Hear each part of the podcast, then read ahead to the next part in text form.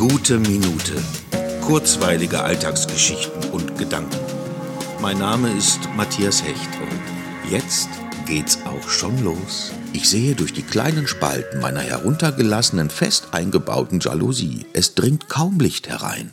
Ab und zu huscht draußen ein kleiner Schatten vorbei. Es ist also noch jemand da, dort draußen.